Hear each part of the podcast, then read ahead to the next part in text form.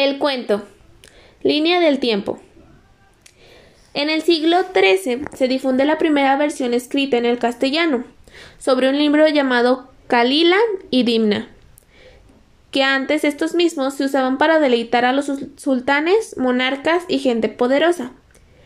No fue hasta el año de 1531 y 1570 que estos eh, relatos se dieron a conocer.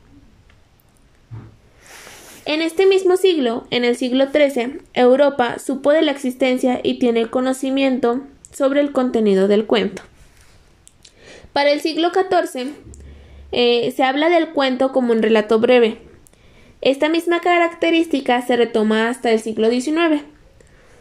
Y en el, en el siglo XIV, en este mismo siglo, eh, la obra de Decameron se calcula que fue escrita entre 1550 y 1555.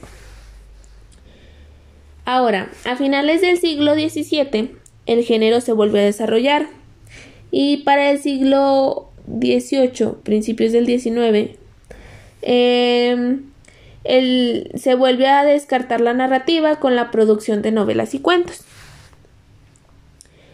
En Argentina, en este mismo siglo, en el siglo XIX, eh, se da la influencia romántica.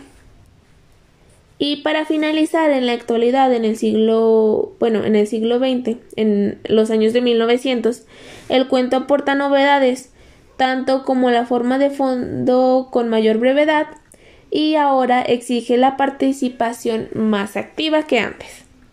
A lo largo de todos estos años, el cuento ha tomado características nuevas conforme pasa el tiempo y evoluciona conforme a la sociedad. Gracias, mi nombre es Carla Daniela Verón Ortiz, soy perteneciente a segundo N de la preparatoria número uno del centro.